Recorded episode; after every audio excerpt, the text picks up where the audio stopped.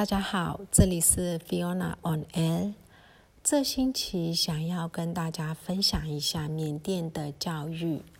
呃，先从公立学校的开始讲。那缅甸公立学校的教育主要还是以缅文为主，所有的课文都是以缅文为主。那缅甸从幼稚园开始就会教英文，只是因为我们教的不够扎实，所以大家的英文程度才没有那么好。其实如果是比较从小就认真学习的话，应该是英文要比现在更好的，理论上啦。那缅甸不太像一般华文学校里面，就是有十二年的国民教育，我们大概只有十年。但是其中有一个我们叫杜涅丹，这个是一年级前的类似学前教育，但它又不是幼稚园，因为幼稚园有一个我们叫母九，所以理论上来讲，我们应该是有十一年级，因为我们杜涅丹教的。就是基础的，类似波波莫波之类的。那我们是嘎叽嘎亏一些，开始知道基础的教育，但不够全面，更像是你去学前练习，你习惯去上课。所以杜涅丹的教呃课文其实很少，比较更像让你去习惯学校，就是缅甸做事就比较慢一点。我们的小学呢，就只有四年，所以是小学四年级，不不包含刚刚我讲的学前一年读耶单，它就是呃的单，我们缅甸华人就直接就把它翻成一单，但是它其实就是呃缅甸的的单，一直到雷单就四年级，这是国小。那国中，呃，一般来讲，嗯，在台湾或者是中国大陆或者其他地区，可能是三年的国中。那我们这里国中又是四年级，所以我们在国小、国中加起来是八八个年学年，然后到高中的时候又只有两个学年。其实我个人觉得教十年或者是十一年或者十二年，其实这些都还是其次。比较重要的是里面的课文内容，然后再来是教学的方式。那缅甸的教学方式都是填鸭式的，就是背课文十背，然后照抄照写。所以，呃，很多小朋友他包含数学、呃物理、化学之类的，你要理解了才可以去考考的一些。呃，理科的课文他们都是用十倍的，然后去考，可能考取到还不错的分数，呃，但实际上他是不理解里面的基础理论的。除了公立学校以外呢，缅甸也有其他的学校，类似我们华裔都会有华文学校。那华裔小朋友就比较辛苦一点，需要早上很早。差不多五点多起床，六点就去学两个小时的中文，就六点到八点。然后下课以后呢，匆匆吃了早餐，再去国立学校、公立学校去念缅文。然后下课大概三点半的时候下下课了以后呢，再去补习，诸如此类的。那这是一般免华的呃教课内容。然后寒暑假可能还要加强中文。所以有一些像曼德勒或者阳光或者其他城市，就华文教育没有那么普及城市的家长呢，会把小朋友送到东芝、密金呐、拉秀。其实曼德勒的华文也还蛮多的，所以。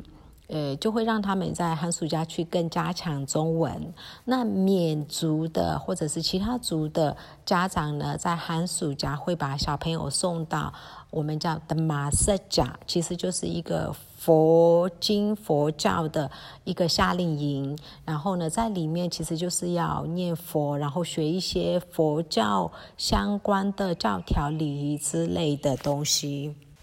后来呢，其实也有一些双语学校，就是呃，里面可能有教，主要以英文为主，然后缅文会带一些这种双语的私立学校，像美国学校啊，或者 LBC 是最具知名度的，在几乎比较。大一点、规模一点的城市都有，那他的师资都以英外籍人士为主，呃，也有一些本国籍的，但英文还不错的师资去教。那这个都属于类似贵族学校了，他的呃学费都蛮高的。呃，它有一个好处是说，小朋友在很早就接触到非常现代化的教育模式，然后不是填鸭式的，呃，教育是比较开放性的。所以，呃，小朋友有很多自己发挥的空间。他的缺点是，呃，这个小朋友的免文阅读跟书写能力，其实不见得会那么样的好。啊，我自己有认识的亲友的呃小孩，他就有这个问题，因为在学校。呃，虽然是英语教师在教，可是如果他没有认真学的话，他的英文程度也是可以，只是讲个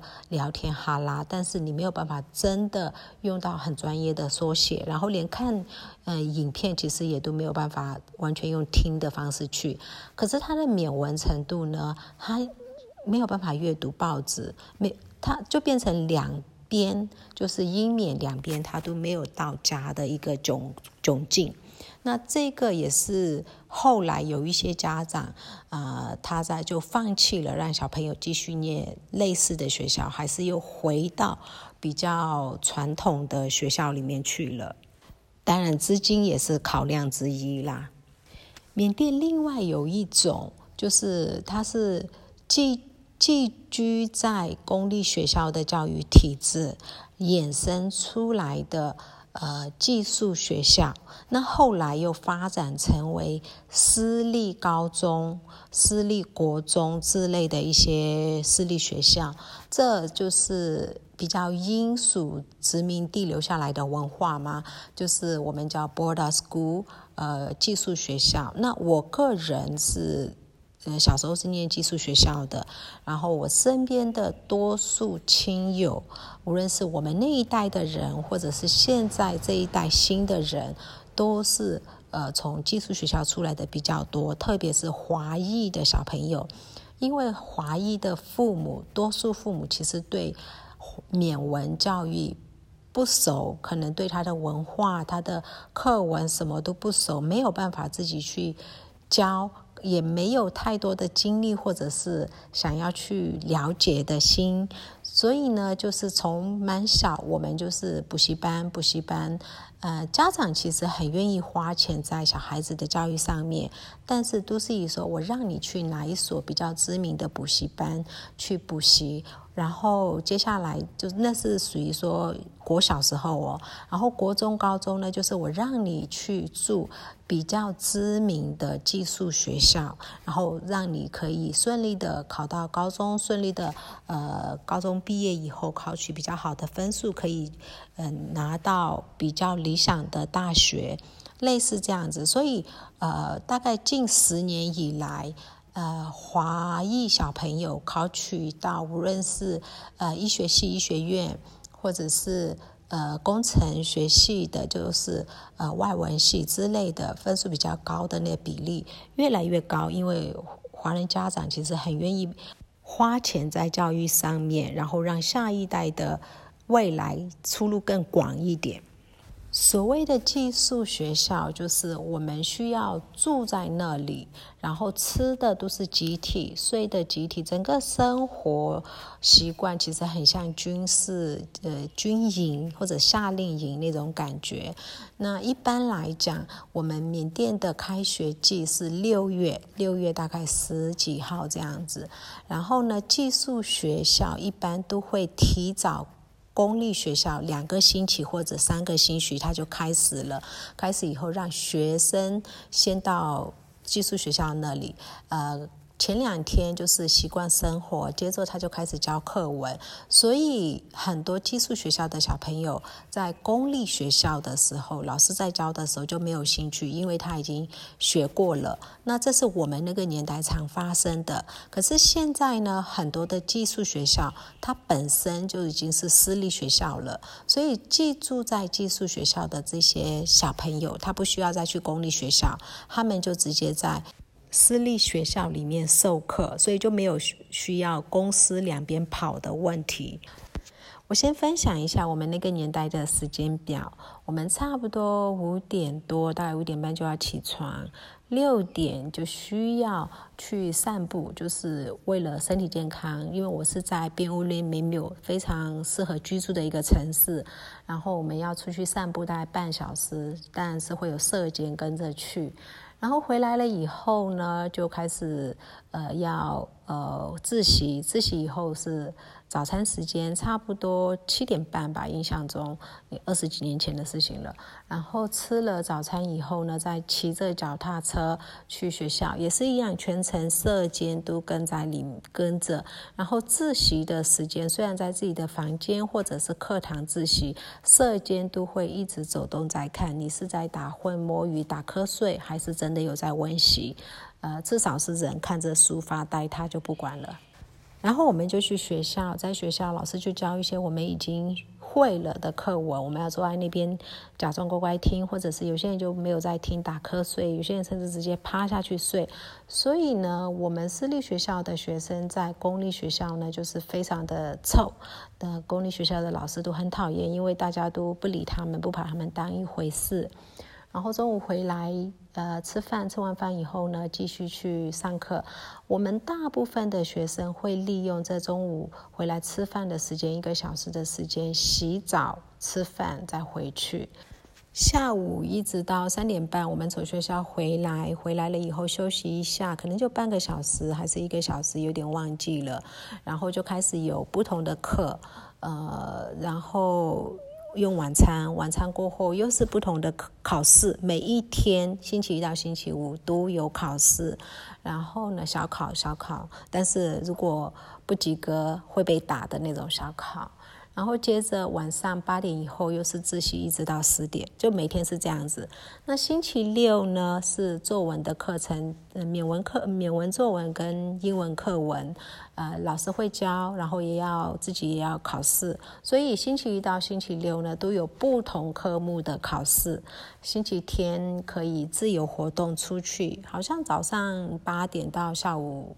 六点之类的，呃，可以自由活动，那是最开心的一天。可以骑着脚踏车在，哎，那个非常美丽的英伦风的美缪，哦，是一件很棒很棒的事情。我觉得那是我的高中最美的时刻。然后现在年轻人的私立教育呢，其实也是跟我们那时候差不多，他们也是一样，五点多就要起床开始，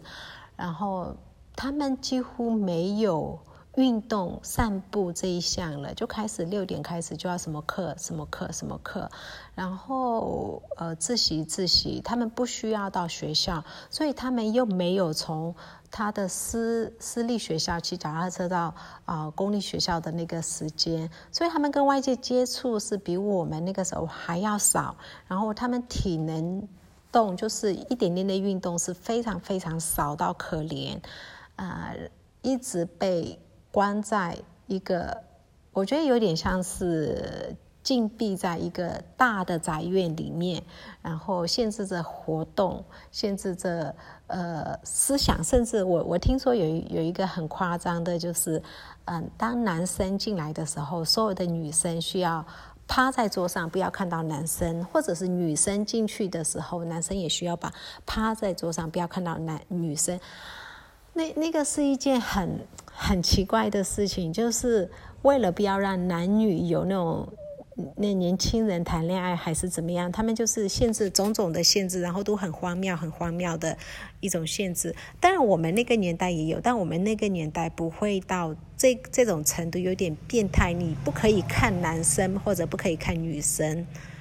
然后这类的教育其实真的很赚钱，非常赚钱，因为它有一点像是，呃，集体，你收了集体的住宿费，然后那个师资费用又是集体的时候，其实，呃，给付给教师的费用是不高的，然后再加食宿，他们的支付也不是很高，所以是一个非常盈盈利的一个事业，所以。之后呢，就越来越多的人参与，越来越多的人加入这一种教育模式。可是那里面的多数人，他自己本身是没有那么有教育理想理念或者是水准那我就看到很多，我觉得这不是我心中的寄宿学校那种感觉。因为我本人住过寄宿学校，那我一直以来对寄宿学校其实是比较持正面的看法。我那时候，因为我们的家庭背景关系，我家里面的念到缅文高中，然后就是知识水准上面其实是比较没有那么多的。可是当我去寄宿学校的时候，我接触到的呃其他的小朋友，或者是那个。校长或者是老师，他们给我不一样的想法，他们开了另外一个窗，让我看到，呃，教育水准比较高的人，他们的生活模式是怎么样子，他们的思考模式是怎么样子，他们在物质方面不见得有我们那么丰裕，可是他们的有一些价值观，有一些呃思考逻辑是我不曾。碰触过的、接触过的，所以我就非常的喜欢，然后我就非常的觉得，哎，是很棒的一件事情。我甚至非常鼓励，呃，我的妹妹的表弟，然后其他人也都去住寄宿学校。学校，我的想法是，我们的家庭环境没有办法提供你这样的思考模式，那你去那里去吸收。那是我在。呃，我从寄宿学校出来十几年以后，一直都有这个想法。可是呢，后来我又接触到了我子女他们那一代的寄宿学校的时候，我整个就是非常非常反对寄宿学校的教育体制了。我现在对寄宿学校是持反对态度，除非你可以找到的是真的是啊好的。我所谓好的，不是升学历。呃，那个升学历其实虽然重要，不是那么重要，而是他有没有办法开一扇窗，让你看到世界不一样的一面，就是让你去了解很多东西，就是引发你的兴趣。我记得我当初我们的校长他是留美的一个军官，退役下来的。呃，他是一个军人，所以他的教育方式其实是蛮军事化的。我们的，所以以前那那个棉被要折的没有到豆腐干那么夸张，但是都要很整齐。呃，连那个手手指甲什么他都检查，就是跟军人一样的生活方式。食物有营养，但是不可口，就是军队的生活模式。可是呢，他另一方面，因为他从美国回来，所以他会告诉我们美国的教育是怎么样子，然后他会跟我们分享国际时事，然后用他留学回来的人的思考逻辑，告诉我们现在国际发生的事情对他来讲他怎么看待。然后如果说有一些很开脑洞的电影，他会在星期六的时候给我们看，就是强制我们一定要看这部电影。呃，类似的东西，它有打开了另外一扇一扇窗，让我看到世界。所以我一直幻想，啊，所有的私立学校的校长可能都这样子。那当然，小朋友就有机会接触到不一样的社会。可是后来其实真的是参差不齐的时候，很多私立学校的校长基本上都只在意小朋友的升学率，然后他们不会告诉小朋友外面的世界是怎么样，不会告诉他不一样的价值观，呃，只会告诉他升学率、升学率、念书、背书，呃，死背，大概这样子。所以我后来就是比较反对。呃呃，寄宿学校，而且那些小朋友，特别是华人，呃，拉秀这一代的家长，他们会还蛮小哦，国中，有些甚至国小就把小朋友送到寄宿学校了。那寄宿学校那样子填鸭式的教育，然后下整整个长期下来了以后，小朋友在高中毕业以后出来，很多是不会思考的，他只。只会你一个口令，他一个动作，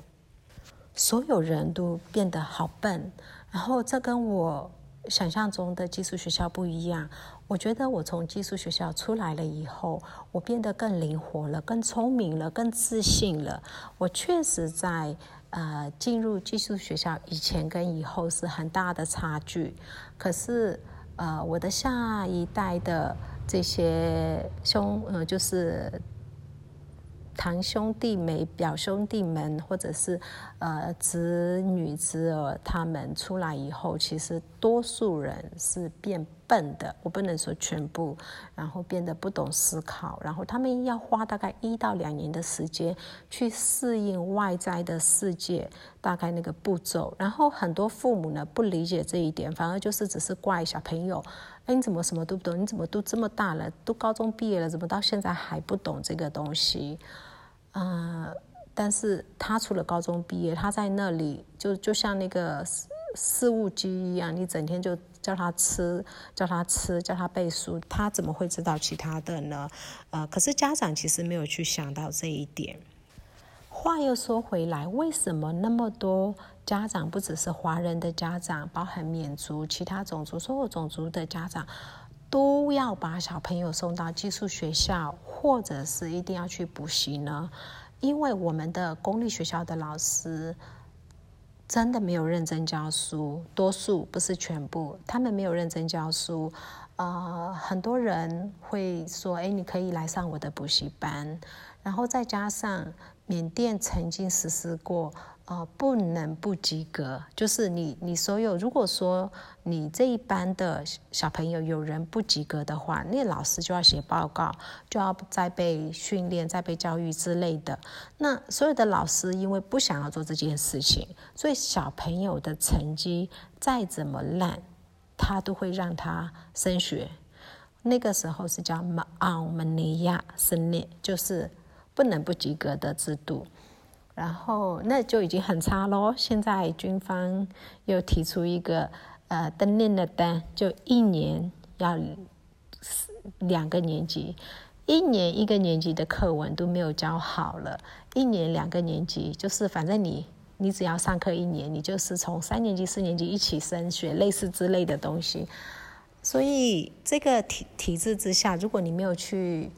补习或者是私立学校去背书、念书、填鸭式的教育，你就考不到呃理想的分数，然后就拿不到理想的学校。类似这样的事件就一直在恶性循环当中。那这就有一个非常大的问题了：那些家庭环境、家庭环境比较差的呃小朋友就很惨了，